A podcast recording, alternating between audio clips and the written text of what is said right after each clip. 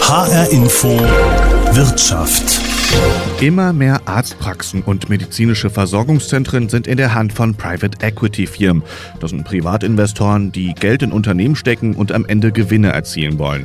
Das Problem, investorengeführte Arztpraxen oder Versorgungszentren haben den Ruf, ihre Rendite über das Wohl der Patientinnen und Patienten zu stellen. Was ist an dieser Behauptung dran und was bedeutet das überhaupt, wenn das Gesundheitswesen privatisiert wird? Das ist jetzt Thema bei HR Info Wirtschaft. Ich bin Davide Didio. Die Debatte über investorengeführte Arztpraxen und medizinische Versorgungszentren, also Ärzteverbünde, haben die Kollegen vom ARD-Magazin Panorama angestoßen. Sie berichteten darüber, dass der deutsche Gesundheitssektor sehr attraktiv zu sein scheint, wenn es ums Gewinne machen geht. An der Öffentlichkeit vorbei seien Arztpraxen zu vielversprechenden Renditeobjekten geworden. Private Equity Firmen aus ganz Europa kaufen nämlich Arztpraxen auf und bilden damit ganze Praxisketten oder medizinische Versorgungszentren. Das hat auch die Politik auf die Tagesordnung gerufen, zum Beispiel dem bayerischen Gesundheitsminister Klaus Holleczek von der CSU, der das Ganze dann gleich als Fehlentwicklung bezeichnete.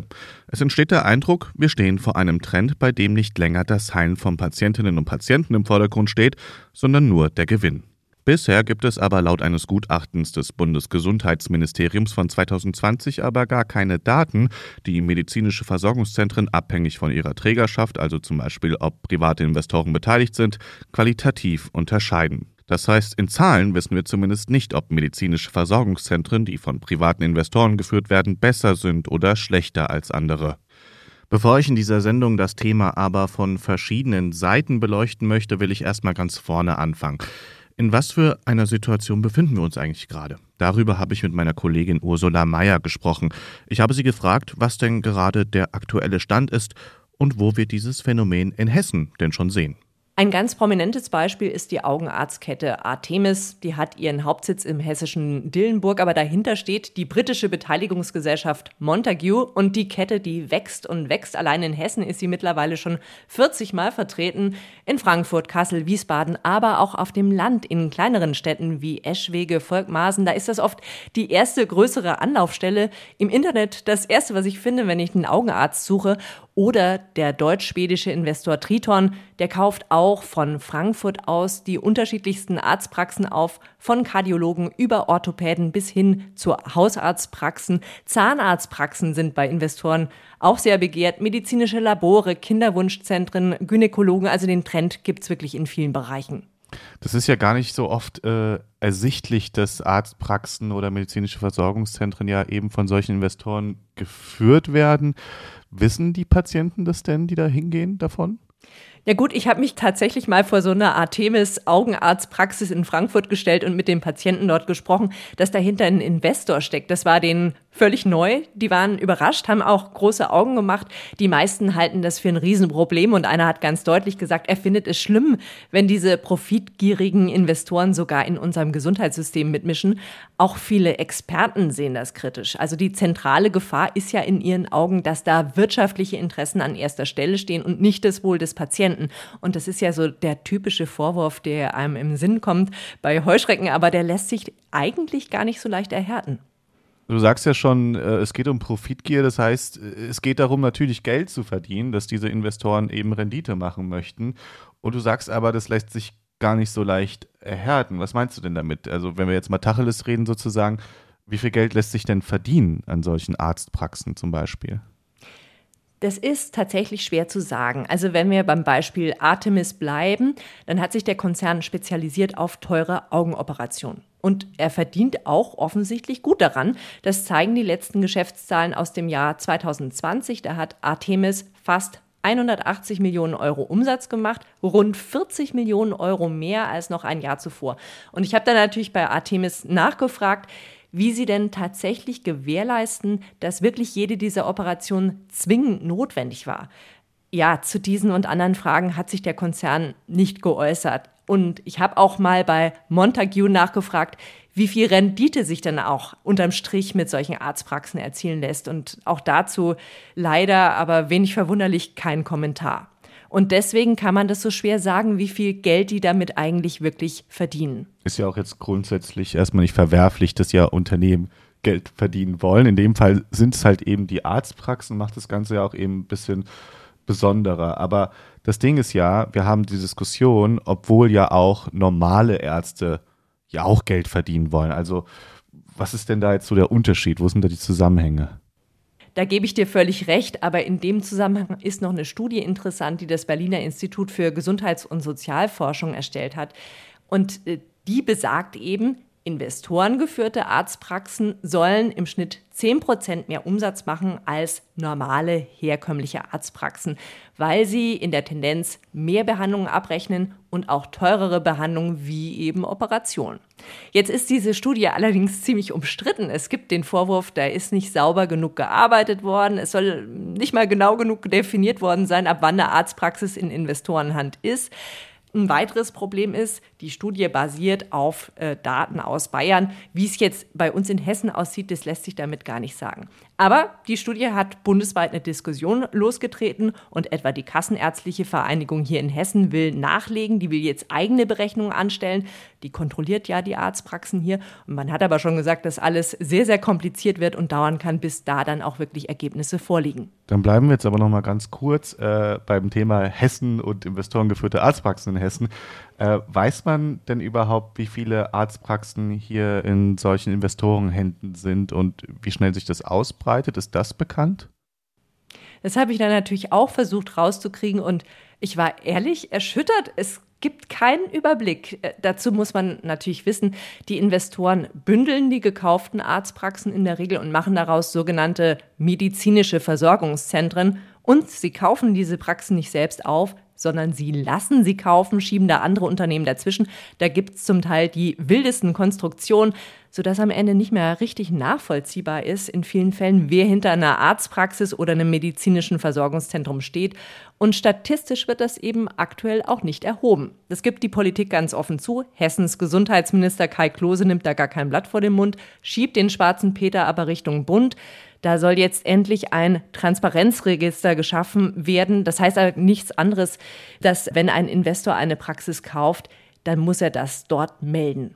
Was denkst du denn dazu, zu der ganzen Geschichte? Wie würdest du das denn einordnen? Ist das alles kritisch zu sehen für dich? Also ich habe auch den Investor Triton angeschrieben. Der hat dann auch ein bisschen ausführlicher geantwortet und erklärt, wenn man jetzt mehrere Arztpraxen zu einem Versorgungszentrum zusammenlegt, dann hat das den Vorteil, dass man die Abläufe optimieren kann, zum Beispiel den ganzen Verwaltungskram, die Buchhaltung. Ein weiterer Vorteil ist aus Sicht des Investors, diese Versorgungszentren können Ärzte anstellen. Damit ist man ein attraktiver Arbeitgeber, gerade für junge Leute, die lieber angestellt als selbstständig äh, sein wollen. Die Investoren investieren auch Geld in neue Technik, in Digitalisierung. Das sind ja alles Argumente, die mir einleuchten. Die muss man auch berücksichtigen, finde ich, bei dieser Diskussion. Dazu heißt es bei der Kassenärztlichen Vereinigung Hessen, gerade auf dem Land herrscht ja oft Ärztemangel. Da ist man froh um diese Versorgungszentren, sonst könnte man eine medizinische Versorgung teilweise gar nicht sicherstellen. Aber natürlich besteht da aus meiner Sicht auch die Gefahr, dass diese investorengeführten Arztpraxen tatsächlich mehr abrechnen. Schlimmstenfalls zu, ich sag mal, teureren Behandlungen drängen, die ich als Patient vielleicht noch nicht brauche oder gar nicht brauche. Also das muss auf jeden Fall genau beobachtet und kontrolliert werden. Da braucht es bald valide Zahlen und Daten, auch weil das Land Hessen ja verhindern will, dass sich Monopole bilden. Und das wäre schon ein Riesenproblem. Also wenn ich auf dem Land eigentlich gar nicht mehr groß die Wahl habe, sondern zu der Arztkette eines Investoren gehen muss, obwohl ich das gar nicht will. Und das Aller, Allerwichtigste ist in meinen Augen aber, dass schon am Klingelschild steht, mit wem ich es als Patient eigentlich zu tun habe. Es gibt also eine ganze Menge verschiedener Perspektiven auf dieses Thema. Darüber habe ich mit meiner Kollegin Ursula Mayer aus der Wirtschaftsredaktion gesprochen. Kurz zusammengefasst, das Thema ist vielschichtig. Es gibt Vor- und Nachteile für Ärztinnen und Ärzte sowie für Patientinnen und Patienten, bei den Ärzten angefangen. Für sie können investorengeführte medizinische Versorgungszentren oder Arztpraxen interessant sein, denn vor allem junge Ärztinnen und Ärzte interessieren sich laut der Kassenärztlichen Vereinigung Hessen für eine Anstellung statt einer selbstständigen Tätigkeit, zum Beispiel in der eigenen Praxis als Arzt. Außerdem gibt es da noch den kommerziellen Druck, den Ärztinnen und Ärzte in privaten Unternehmensmodellen möglicherweise spüren. Auch hier gibt es aber zwei Seiten. Die einen sagen, ja klar, die Ärzte, die müssen ja immerhin Rendite machen. Ne? Die anderen sagen, nö, als festangestellter Arzt, da muss ich mir ja gar keine Sorgen darüber machen machen, ob meine Praxis läuft. Die andere, zweite Perspektive nochmal, die von den Patientinnen und Patienten. Hier lautet die Kritik, wenn Ärzte und Ärztinnen unter einem Renditezwang arbeiten, wird eben meine Versorgung als Patient schlechter. Momentan gibt es aber für diese Aussage gar keine statistischen Belege. Dafür gibt es sozusagen im Gegenzug das Argument, dass privates Geld ja bedeuten könnte, dass die medizinische Technik in einem medizinischen Versorgungszentrum oder in einer Arztpraxis, die Investoren geführt ist, dann eben auch auf dem neuesten Stand ist, weil dort ja Geld dahinter steht.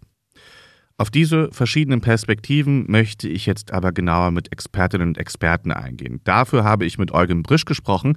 Er ist Vorsitzender der Deutschen Stiftung Patientenschutz. Von ihm wollte ich wissen, wie wir als Patientinnen und Patienten auf diese Debatte schauen sollten und was sein Verein überhaupt davon hält. Also aus Sicht der Patienten kommt es darauf an, eine empathische Ärztin oder einen empathischen Arzt zu haben, der professionell leitliniengerecht eine Behandlung organisiert. Und da spielt es für den Patienten keine Rolle, ob er Alleinunternehmer ist, ihm die Praxis gehört oder ob das Angebot so ist, dass es letztendlich ein Investor ist, der diese Praxis führt.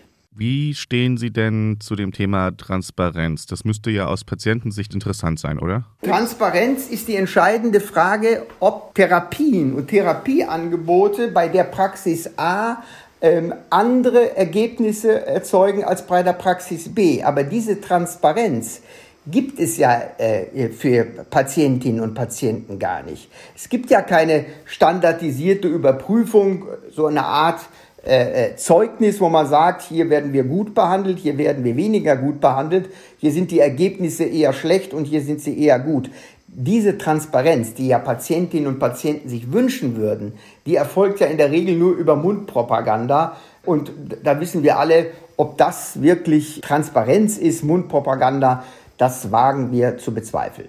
Ich muss sagen, jetzt ist bei mir so ein bisschen der Eindruck entstanden, dass die Diskussion rund um das Patientenwohl für Sie ja eher nur ja so ein vorgeschobener Grund ist, einfach gegen Investoren zu sein, oder? Als Patientin und Patientenvertreter muss man immer darauf aufpassen, ob man nicht in eine Diskussion einsteigt, eigentlich nur deswegen patientenorientiert wird, weil ganz bestimmte Interessen dahinter stehen. Interessen von Ärztenverbänden, Interessen von kassenärztlichen Vereinigungen, Interessen von Investoren. All dies muss man immer im Blick behalten. Die entscheidende Frage ist, was hat der Patient äh, von der Versorgung? Und die lässt sich organisieren in der Frage, wie leitliniengerecht wird behandelt, welche Erfolge haben wir, aber diese Transparenz existiert ja gerade beim niedergelassenen Bereich eher rudimentär. Sagt Eugen Brisch, Vorsitzender der Deutschen Stiftung Patientenschutz. Zusammengefasst, er sagt, solange es den Patientinnen und Patienten gut geht am Ende, ist es egal, ob der Arzt unter einem privaten Investor angestellt ist oder nicht. Es gibt aber auch Meinungen, die sehen das anders. In der Debatte äußerten sich immer wieder Medizinethikerinnen und Ethiker. Sie sehen die Verbindung von privaten Geldern und dem Gesundheitswesen kritisch. Darunter auch Eckhard Nagel, Professor am Institut für Medizinmanagement und Gesundheitswissenschaften an der Uni Bayreuth. Ihn habe ich gefragt, worin denn der Unterschied liegt, wenn die Praxen oder medizinische Versorgungszentren in Investorenhand liegen, weil unternehmerisch handeln tun ja auch andere Trägerschaften. Private Investoren in diesem Sinne sind ja nicht der Öffentlichkeit gegenüber verantwortlich und sie haben vom Grundsatz natürlich ein Ziel, nämlich Geld zu verdienen. Und im Gesundheitswesen sollte es primär ein anderes Ziel geben, nämlich Menschen zu helfen, die krank sind. Und hier gibt es einen Zielkonflikt. Und äh, dieser Zielkonflikt, der muss dargestellt werden. Und wir müssen darüber diskutieren, was wollen wir, denn die Gesundheit wird zu 100 Prozent oder sagen wir mal 95 Prozent finanziert aus unseren Beiträgen, die wir einzahlen in eine gesetzlich verpflichtende Krankenkasse und äh, aus Steuergeldern zusätzlich unterstützt. Und deshalb sind das öffentliche Mittel und äh, die können in diesem Zielkonflikt eigentlich nur in die Richtung gehen, Gesundheit zu finanzieren und nicht einen Gewinn für einen Investor. Inwiefern ist davon die Versorgung von Patienten betroffen? Denen kann es ja am Ende egal sein, wie die Versorgung stimmt, oder? Was ist wie mit der Bildung? Es ist wie mit anderen Fürsorge- und Vorsorgemaßnahmen des Staates. Wenn es mal nicht so gut läuft, dann kann es eben sein, dass ein Investor sagt, wenn ich hier keine Rendite erwirtschafte, gibt es auch kein Angebot mehr. Und diese Gefahr, die besteht. Und deshalb würden in so einer Situation dann natürlich Patientinnen und Patienten den kürzeren ziehen, womöglich sogar lebensgefährlich den kürzeren ziehen. Und deshalb kann man es nicht einfach darauf ankommen lassen, sondern muss es im Vorhinein planen und diskutieren. Was halten Sie denn äh, von einer größeren Transparenz? Also zum Beispiel hört man immer wieder, dass man zum Beispiel so ein Aushängeschild anbringen kann an der Arztpraxis, sodass man eben weiß, wem die Praxis gehört. Das ist schon mal ein ganz guter Ansatz, zu sagen, ich weiß, zu wem ich gehe, wer hier Verantwortung trägt, und zwar nicht nur die Ärztin oder der Arzt, den ich sehe, und die Mitarbeitenden der Praxis, sondern ein Investor im Hintergrund, der hier unter Umständen Anweisungen gibt, dass Behandlungsmaßnahmen für mich nicht nur im Sinne des Patienten, der Patientin gemacht werden, sondern gegebenenfalls auch unter finanziellen Gesichtspunkten. Das ist etwas, was ich wissen muss und was ich wissen sollte, denn das kennen wir auch in der Diskussion. Unter Umständen wird auch mal zu viel verschrieben. Unter Umständen wird auch einmal eine Operation verordnet, die vielleicht nicht zwingend notwendig ist, vielleicht unter finanziellen Gesichtspunkten. Also äh, das, hier braucht es Transparenz und die beginnt nicht am Praxisschild, sondern die beginnt erstmal für alle Behörden und alle Verantwortlichen dahingehend, dass wir Klarheit haben, dass die Daten auf den Tisch kommen, dass man übergeordnet weiß, auch Ministerium, wie viel dieser Praxen sind privatisiert privatisiert im Sinne eben von durch private Investoren gekauft. Was für eine Form der Versorgung wäre denn ethisch jetzt das Idealste? Was könnten Sie sich denn vorstellen? Wir haben ja eine Situation, wo der Gesundheitsbereich zur Daseinsvorsorge gehört. Das heißt, es ist eine gesellschaftliche Verantwortung. Gesundheit ist ein Gut, ein wichtiger Grundstock praktisch des Lebens jedes Einzelnen. Das kann jeder für sich direkt betrachten, wenn er mal krank ist, was das bedeutet und dass, wenn er Hilfe braucht und diese Hilfe unter Umständen nicht so schnell kommt, wie er oder sie sie braucht. Und deshalb ist es eine ethische Verantwortung, an dieser Stelle Vorsorge zu treffen, die auch unabhängig davon ist, dass etwas passiert. Und eine solche Investition ist unter Umständen nicht rentabel aber notwendig für eine sichere Zukunft. Wir haben das in der Pandemie, glaube ich, an vielen Stellen sehr gut erleben können. Deshalb ist der Staat hier in der Verantwortung und kann die Bereiche, die unter Umständen lukrativ sind, das heißt, die sich selbst tragen, nicht privaten Investoren und einem Gewinnstreben überlassen und an anderer Stelle dann ausschließlich draufzahlen. Also unter ethischen Gesichtspunkten ist es eine in der öffentlichen Verantwortung liegende Situation und deshalb sollte auch die öffentliche Hand hier in jedem Fall die Entscheidungsmacht behalten. Sagt Eckhard Nagel, Professor und Medizinethiker an der Uni Bayreuth. Zuletzt möchte ich einen Blick auf die Investoren selbst werfen. Die wehren sich gegen die Vorwürfe, dass eine private Trägerschaft automatisch bedeutet, dass Patienten und Patientinnen schlechter behandelt würden oder Ärztinnen und Ärzte unter einem kommerziellen Druck geraten würden. Was die Behandlung der Patienten angeht, möchte ich vorwegnehmen, dass es tatsächlich bisher keine datengestützten Argumente gibt.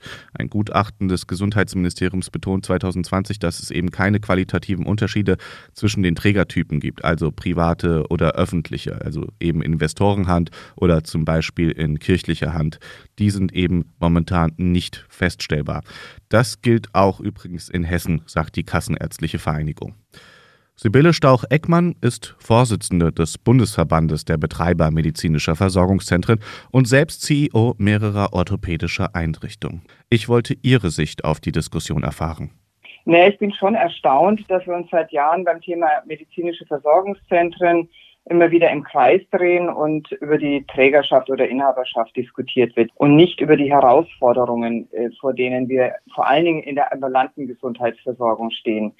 Im ambulanten Bereich muss man sagen, dass auch hier der demografische Wandel in der Ärzteschaft sich äh, vollzieht und eine Pensionswelle wirklich in allen Fachrichtungen auf uns zurollt.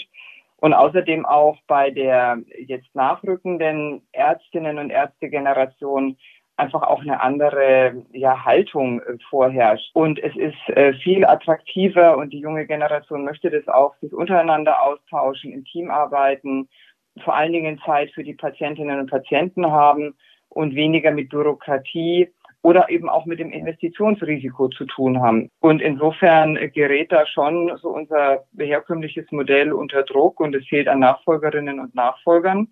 Und ähm, ein zweites Thema ist auch letztlich die Finanzierung, also Digitalisierung, die Ambulantisierung Und auch der medizinische Fortschritt erfordert ja einen großen Investitionsaufwand und den muss man erstmal stemmen können. Und da glaube ich, ist es gut, wenn wir verschiedene Träger im System haben.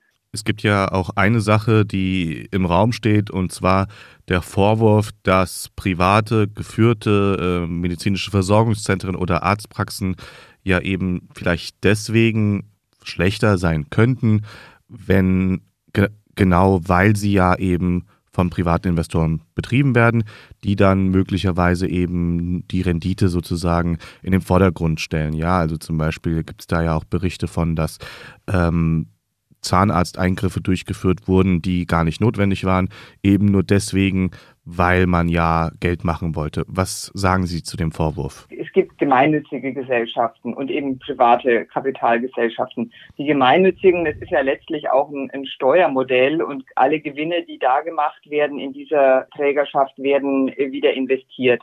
Es sind nun nicht alle frei gemeinnützigen Träger auch immer gemeinnützig. Da werden schon auch Gewinne gemacht, aber eben auch anders verwendet. So, und das ist die Frage natürlich, aber das ist allgemein und überall der Fall, wo fließen letztlich Gewinne hin.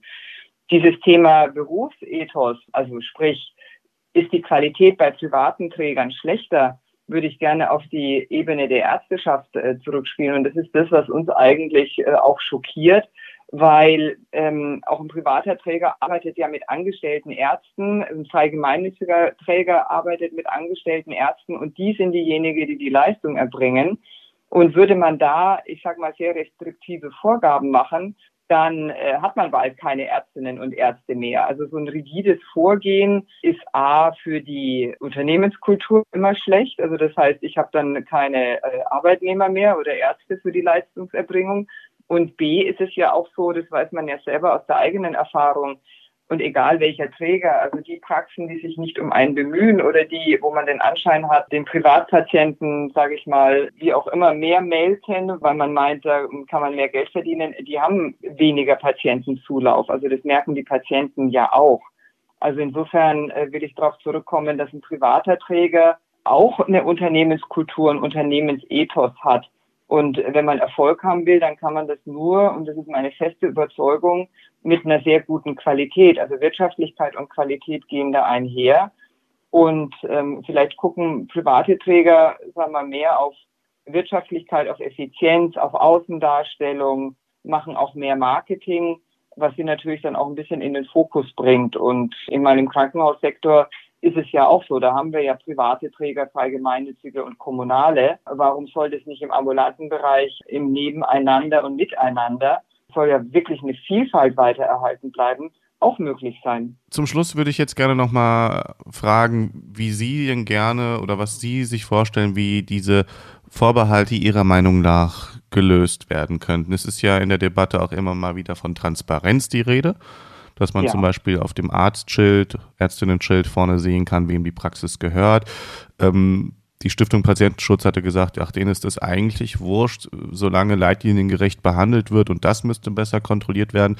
Wie stellt Sie sich das denn am besten vor? Wie können wir Versorgungsqualität denn darstellen? Und zwar Struktur- und Prozessqualität ist das eine, aber vor allen Dingen auch Ergebnisqualität im ambulanten Bereich. Und ich glaube, wenn man das macht äh, und dem sich alle ja unterwerfen. Im äh, stationären Krankenhausbereich gibt es das ja schon. Da gibt es ja auch, auch ähm, Darstellungen und Rankings. Also wenn wir in so einen Qualitätswettbewerb kommen oder überhaupt Transparenz über die Qualität bekommen, dann würde sich auch einiges versachlichen und ich glaube auch eben zum Wohle des Patienten, weil man dann ja sieht, wo findet welche Behandlung wie statt oder was, auf was kann ich mich da einstellen sagt Sibylle Stauch-Eckmann vom Bundesverband der Betreiber medizinischer Versorgungszentren. Die Debatte darüber, ob unsere Gesundheit in private Hände gehört, ist vielschichtig. Vor allem wird sie momentan über die Frage geführt, was ist besser und was ist schlechter, was haben die Patientinnen und Patienten davon. Diese Debatte wird geführt, obwohl es momentan noch keine Zahlen gibt, die investorengeführte Arztpraxen oder medizinische Versorgungszentren abhängig von ihrer Trägerschaft qualitativ unterscheiden können. Das dürfte die Debatte aber mindestens zu einem emotionalen Thema machen. Ob es gut oder schlecht ist, dass unsere Gesundheit immer weiter privatisiert wird, hängt also vom Blickwinkel ab, von dem man diese Entwicklung betrachtet. Ich bin Davide Di Dio. Das war HR Info Wirtschaft. Mehr Geschichten und Themen aus der Wirtschaft gibt's auch von uns online als Podcast. Sie finden den auf hrinforadio.de oder in der ARD Audiothek.